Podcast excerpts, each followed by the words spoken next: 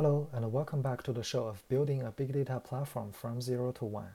We are in Chapter 3 Security Architectural Design, and in this episode, we'll talk about using Kerberos authentication for Hadoop ecosystem. Kerberos is the standard way uh, chosen by the Hadoop ecosystem for authentication between users and services.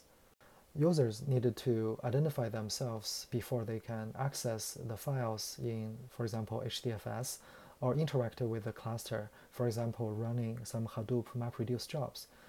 And also, uh, the Hadoop cluster resources themselves, such as the hosts and services, need to authenticate each other to avoid uh, potential malicious uh, systems to pretend to be a good component and gain access to the data.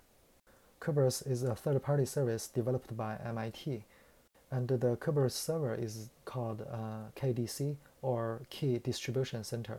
You need to store the users and the service principals into its database, and it will uh, grant you short-lived tickets for users and services to be authenticated. Kerberos is especially useful when you are trying to achieve uh, role-based access control based on the user's identity because uh, you can leverage uh, Hadoop impersonation.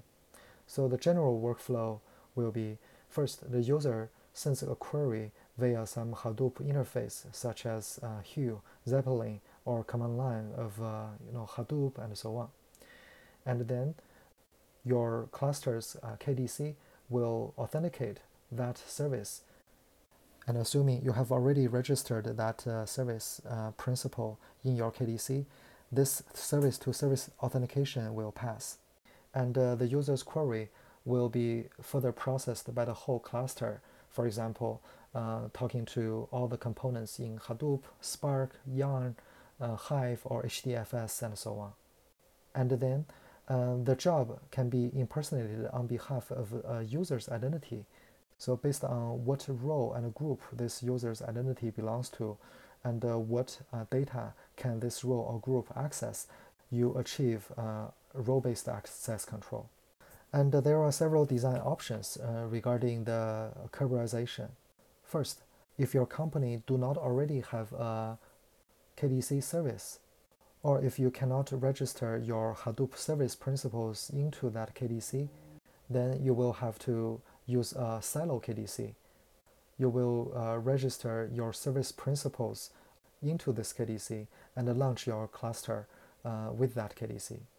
Such a standalone KDC can be belonging to one cluster or can be shared across multiple clusters. For example, you can have a Presto cluster, a Yarn, Hadoop, and a, and a Spark cluster. They can all share the same KDC. The upside for the silo KDC is, is independent if you don't have company support of uh, a Kerberos service.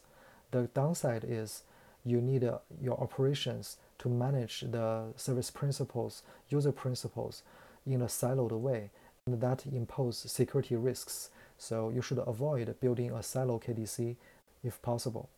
And the second option is to leverage your company's existing KDC service you can build a cross-realm trust between your Hadoop clusters and uh, the, your company's KDC server so that all your company's shared and existing user principals, service principals will be able to be seen and authenticated uh, in your Hadoop cluster.